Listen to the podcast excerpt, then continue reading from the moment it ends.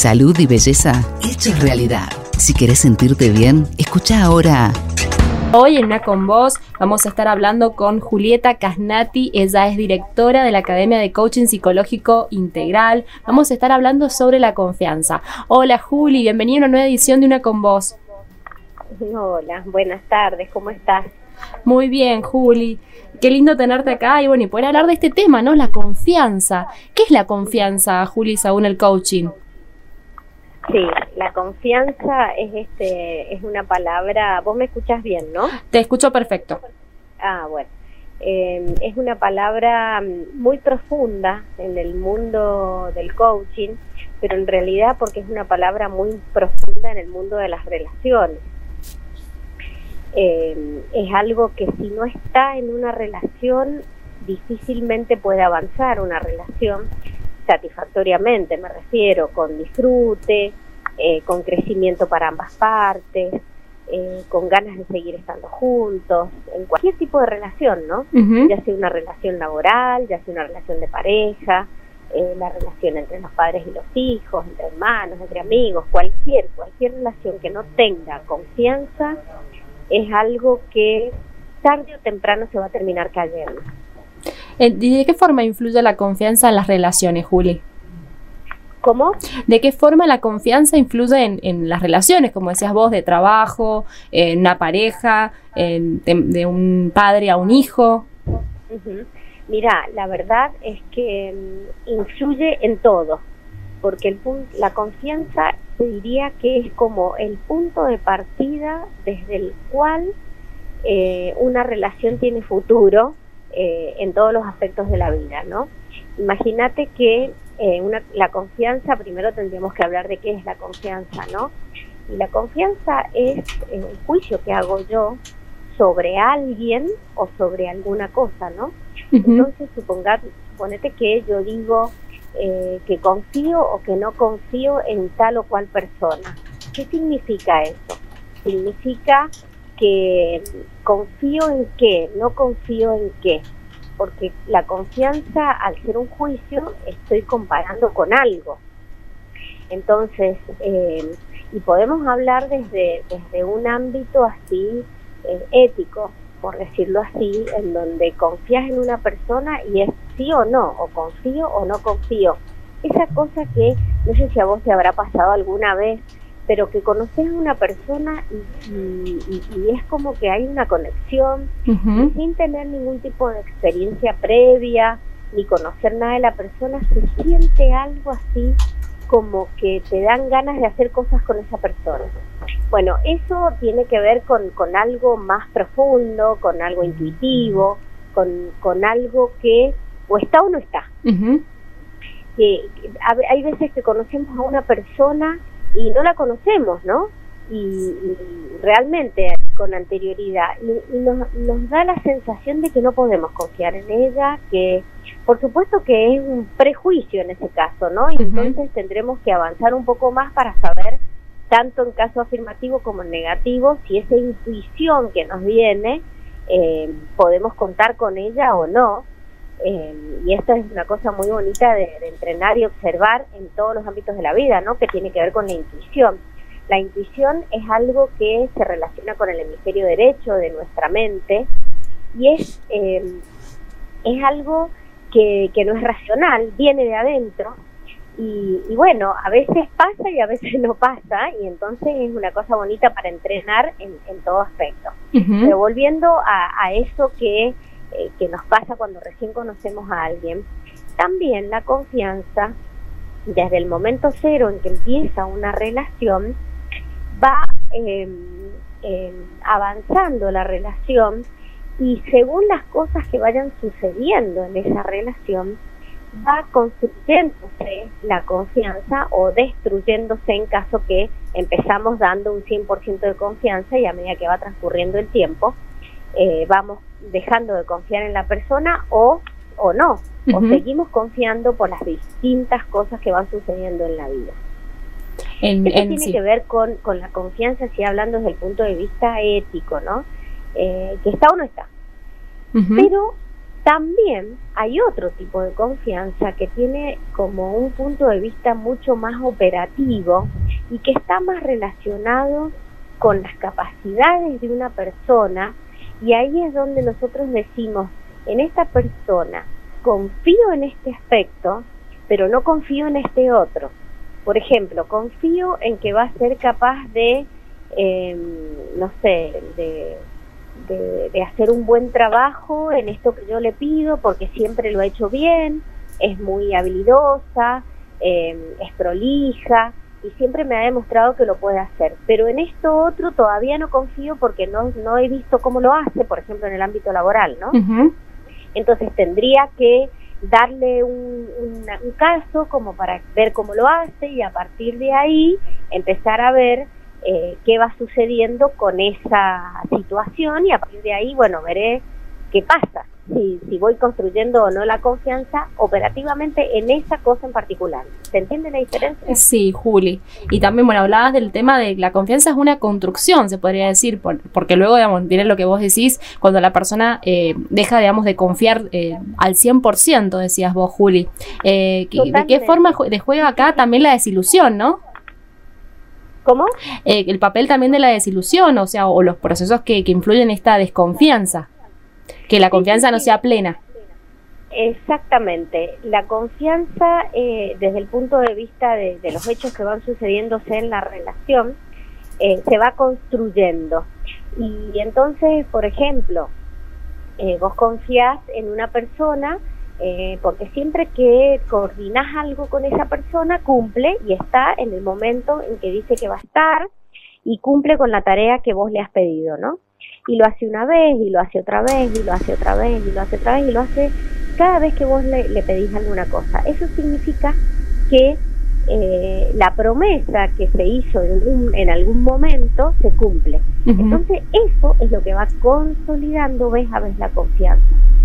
Pero si alguna vez pasa que no lo hace, según la gravedad del hecho, la gravedad de la situación, de qué estemos hablando, puede ser que sea algo leve y que solamente podamos decir, bueno, esa vez no lo hizo, pero el 99% de veces lo hace, entonces significa que puedo confiar, algo le tiene que haber pasado, entonces le pregunto qué pasó, que no lo pudiste hacer en tiempo.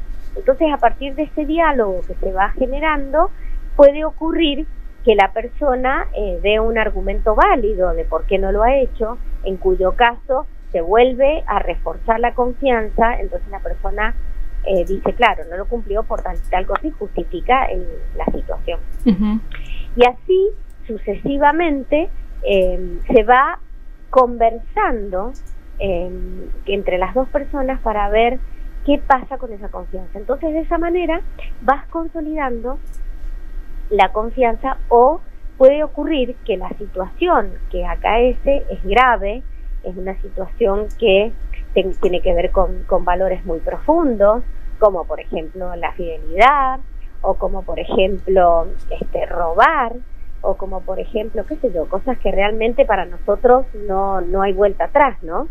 Pero, pero también eso se puede conversar, también se puede, em, en un voto así de muchísima, eh, digamos, eh, ¿cómo decirte?, mucho amor hacia la otra persona, llegar a perdonar eso, en un acto bien magnánimo, te diría, y en ese acto dar la posibilidad de que la persona vuelva a, eh, a generar confianza en nosotros y entonces según lo que va sucediendo hacia adelante termina pasando o no pero eso no siempre sucede. Hay personas que son muy cortantes y una vez que alguien rompe la confianza nunca más le dan la posibilidad de revertirlo. Eso tiene que ver mucho con, eh, con las personas, con las cosas que creen, con las experiencias que han tenido. Muchas veces cuando han habido experiencias anteriores en donde se les ha roto la confianza, queda ahí como un dolor, entonces frente a una situación similar se vuelve a vivir ese dolor y entonces no se revierte la situación y se va a presentar tantas veces como sea necesario hasta que la persona aprenda a perdonar. Y bueno, es todo un trabajo. Estamos hablando de la confianza. Eh, bueno, la confianza, bueno, como bien decía Juli, eh, forma parte de todas nuestras relaciones, sean laborales, sean digamos, hacia un hijo, sean una pareja. Y vos hablabas en el bloque anterior, eh, digamos, de, de, los valores rotos, ¿no? Cuando, cuando rompemos un valor y donde empieza ya, la confianza ya no es plena. Vos hablabas de personas que son tajantes, de que ya eh, capaz si se rompió algo ya no pueden perdonar o ya esa persona le digamos como no, no vuelven a depositar su confianza absoluta. ¿De qué forma entonces eh, impactan en nuestra confianza, en nuestros pensamientos o las experiencias de nuestra vida, ¿no? que nos llevan a, limitarnos o que nuestra confianza no sea plena? Exactamente. Las experiencias anteriores son las que nos, mm, nos formatean la forma de ver el mundo y el tema está, ¿qué queremos hacer nosotros con eso, no? Porque, por ejemplo, eso se da muchísimo en las relaciones de pareja, en donde ha habido infidelidad, desconfianza, mentiras. Esas cosas generan mucho miedo en relaciones a, futuro, ¿no? Entonces, eso, bueno, eh, la verdad que, que hay que generar eh, mucho trabajo interno, muchísimo trabajo interno para sanar esto, para poder sortearlo y volver a tener una relación que esté basada en el amor, que esté basada no en el miedo, porque es exactamente lo contrario al amor, y desde ahí empezar a, a tener otro tipo de relaciones. Pero la verdad que lo que tiene que trabajar la persona en una situación así es la autoconfianza. Porque hablamos de confianza, pero un paso previo a confiar en otros es la confianza en nosotros mismos. Es decir, ¿qué tanto confío en mí? ¿Qué tanto confío en mí en que soy capaz de hacer tal y tal cosa? ¿Qué tanto confío en mí de que soy capaz de tener una buena pareja? ¿Qué tanto confío en mí de que puedo conseguir un buen trabajo? O, lo que sea. Entonces eso es algo que por supuesto la autoconfianza tiene que ver mucho con la autoestima y la autoestima son la cantidad de juicios que hacemos sobre nosotros mismos y lo que nos contamos de nuestra historia y lo que hemos logrado y lo que no hemos logrado y lo que somos capaces de hacer y lo que no somos capaces de hacer. Esa autoestima va terminando, eh, termina afectando en nuestra autoconfianza. Pero ahí es donde entra el coaching, porque ahí es donde nosotros empezamos a a observar qué tan verdaderos son todos esos juicios que estamos haciendo sobre nosotros mismos, ¿Qué, qué, tan verdaderos son eh, esas opiniones que estamos hablando de nosotros, estamos hablando de nuestra identidad. Entonces, ¿es verdad que no soy capaz de tal cosa? Empezamos, y ahí es donde viene el acompañamiento del coach, para empezar a romper esa cantidad de juicios destructivos que nos vamos haciendo hacia nosotros mismos que van minando esa autoconfianza y esa baja autoestima que nos lleva a una baja autoconfianza es la que nos va a impedir confiar, confiar en los demás. ¿Entendés? Es decir, siempre el trabajo empieza con nosotros mismos. Cuando nosotros sabemos quiénes somos, confiamos en nosotros, lo que somos capaces de hacer, lo que no, vamos seguros por la vida, es cuando podemos confiar en el otro. Por eso siempre trabajo primero con nosotros. Con esa, bueno, lo que vos hablabas de, lo, de, la, de la autoconfianza, de la autoestima, de, esta, estas historias que nosotros nos contamos, ¿no? Cómo a veces eh, esa historia que nos contamos no, nos mina a nosotros mismos y, digamos, y también nos impide esto, confiar en nosotros mismos y en el resto. Tal cual, tal cual, siempre primero con nosotros. Y fíjate que otra palabra que va muy de la mano de lo que estamos conversando es el autorrespeto son todas, eh, digamos, palabras relacionadas que tienen que ver con uno mismo. ¿Y en qué caso hay autorrespeto? Eso aparece cuando soy capaz de cumplir las cosas con las cuales yo misma he acordado estar de acuerdo. Por ejemplo, para mí es importante eh, la puntualidad, por decirte, ¿no? Entonces, como para mí es importante, lo cumplo y lo cumplo y lo cumplo y lo cumplo. Entonces eso va generando en mí esa parte del autorrespeto asociada a la puntualidad.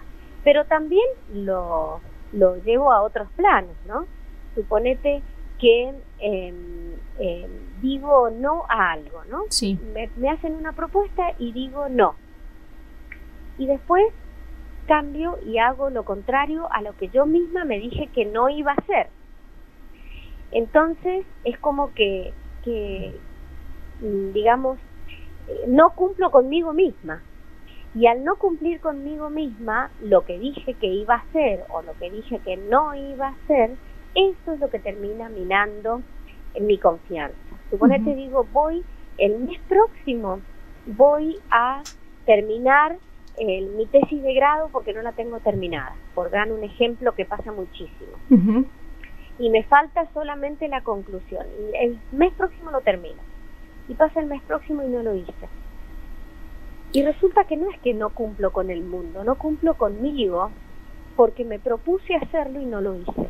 Eso es lo que va minando el respeto hacia mí misma, mi autoestima, mi autoconfianza. Y fíjate vos cómo a la larga termina impactando en las relaciones hacia afuera. ¿Por qué? Porque cuando yo tengo una autoconfianza baja, un autorrespeto bajo, una autoestima baja, termina impactando en que internamente eso me genera culpa, porque no estoy cumpliendo con las cosas que yo misma me he propuesto cumplir. Por lo tanto, esa culpa no la quiero tener y el mecanismo de defensa que tenemos los seres humanos es proyectarlo hacia afuera y al proyectarlo hacia afuera culpo al mundo de lo que a mí me pasa. Y ahí es donde entramos en un círculo vicioso, disfuncional, que nos lleva a tener problemas con todo el mundo. En nuestras relaciones. Ahí es donde la confianza juega eh, ese papel, papel tan importante que estamos contando. Claro, porque como bien decís, Juli, la, la confianza empieza en nosotros mismos, en la autoconfianza, en, digamos, los valores, las cosas que no negociamos, esto que vos decís, eh, no, digamos, si nos proponemos metas, eh, no fallarnos a nosotros mismos. Eh, autorrespetarnos y el tema también de, bueno de no digamos de no proyectar. Eh, en qué medida también proyectamos no Juli y culpamos al resto y eh, proyectamos al resto. La causa de nuestros problemas cuando sabemos que nosotros somos la causa y no hemos cumplido con lo que nos propusimos a nosotros mismos. Y fíjate vos que cuando yo prometo a alguien algo a otro, a un tercero, y no cumplo, en verdad esa persona que va a hacer va a desconfiar de nosotros. Pero en realidad, si lo miras profundamente, no estás cumpliendo con vos misma, porque sos vos la que te comprometiste a hacer algo. Está bien con otro, pero la promesa es con vos vos te prometés cumplir algo hacia otra persona, pero sos vos la que no lo cumple. Y ahí es donde se rompe la autoconfianza.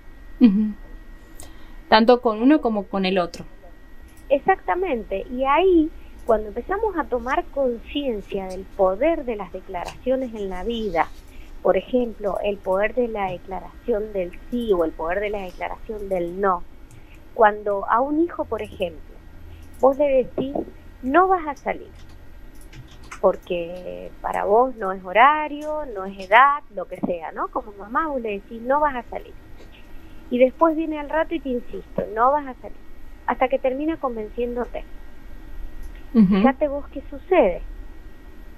La próxima vez que vos te venga a pedir permiso y vos le digas que no, no te va a creer. Porque ya va a encontrar la forma de convencerte para que termines revirtiendo eso. Entonces tú no ya no es creíble. cada vez de menor valor. Entonces, eh, esa persona deja de confiar en vos y vos no confías en vos, en que tu no no es una palabra de peso y eso es lo que mina tu autoconfianza. Entonces después tenés, terminás teniendo mal, mala relación con tus hijos, perdés el respeto de tus hijos hacia vos, porque ese cambio lo único que genera es desconfianza e inseguridad en ellos, porque no saben en definitiva lo que está bien y lo que está mal. Y eso, cuando son chicos, es crucial como padres ser coherentes y sostener la palabra.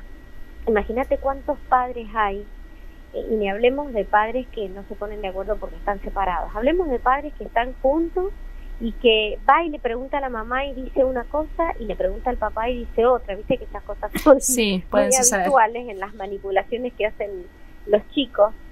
Si los papás no están muy de acuerdo en todas las cosas hacia sus hijos, empiezan a ver estos quiebres que la única cosa que terminan generando en el hijo es falta de confianza en ellos mismos porque no terminan sabiendo qué es lo que está bien y lo que está mal.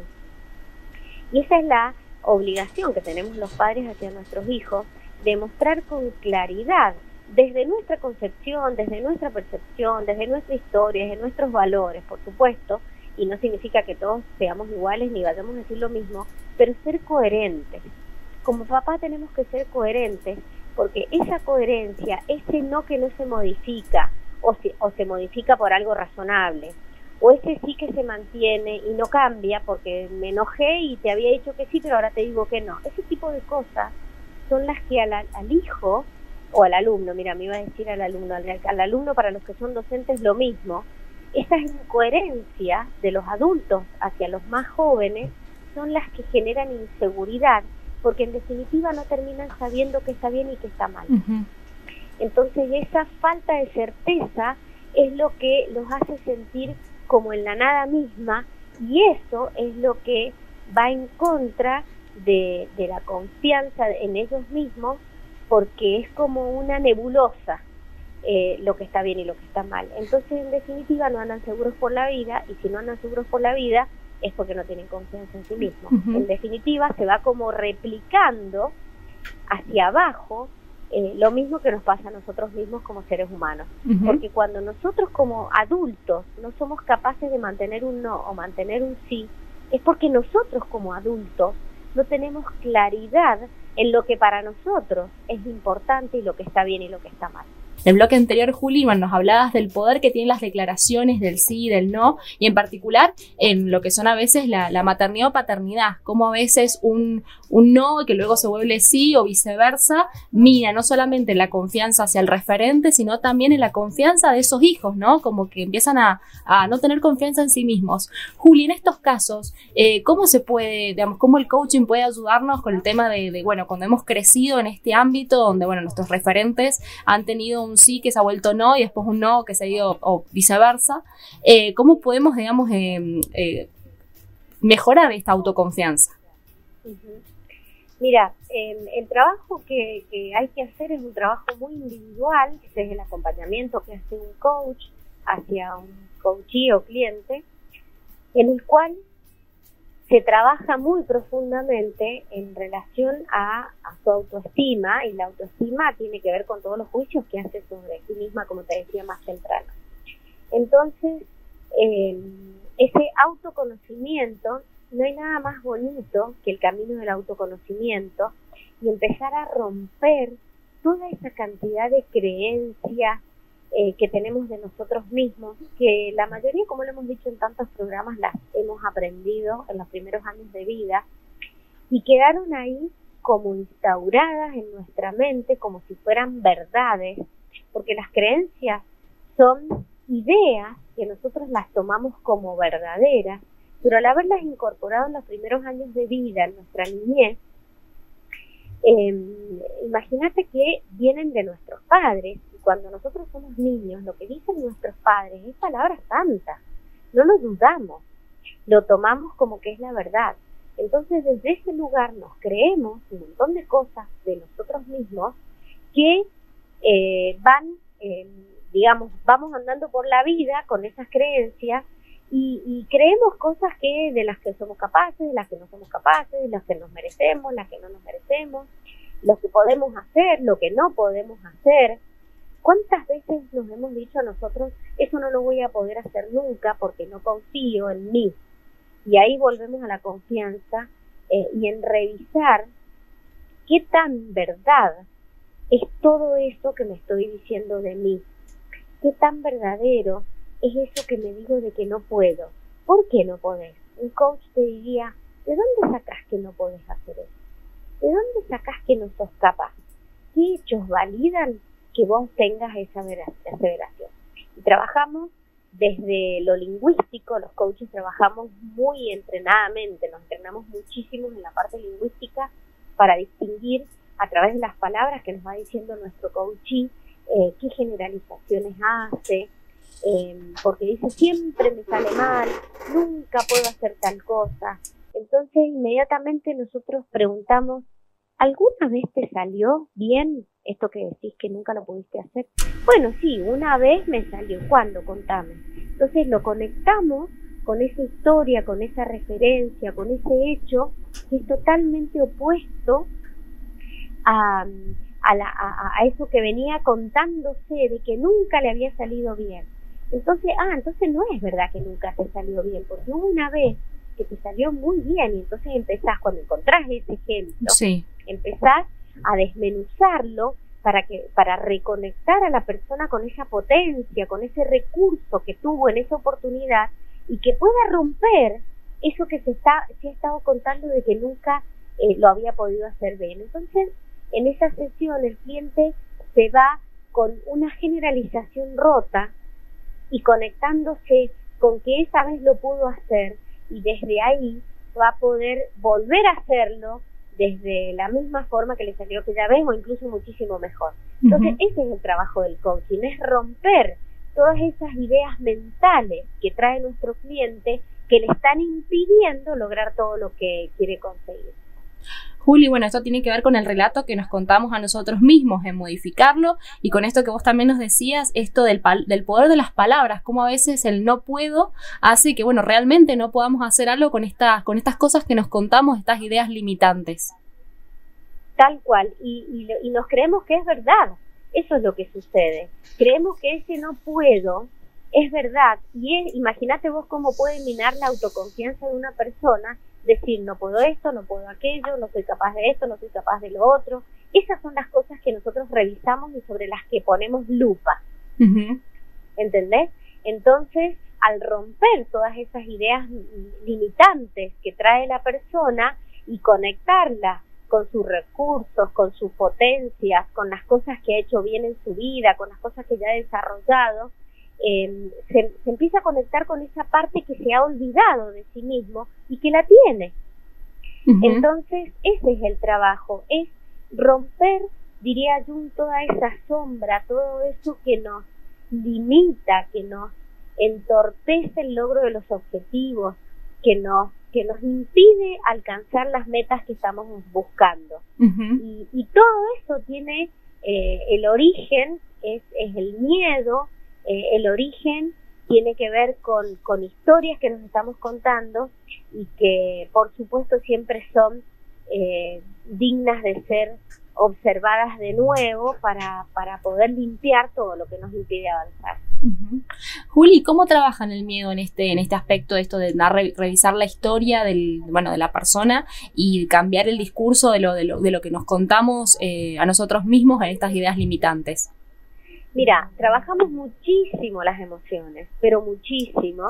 El miedo es de todas las emociones la más limitante y el padre, te diría, de, todas las emociones limitantes como la frustración, este, todo lo que te, te, impide em, avanzar hacia donde querés.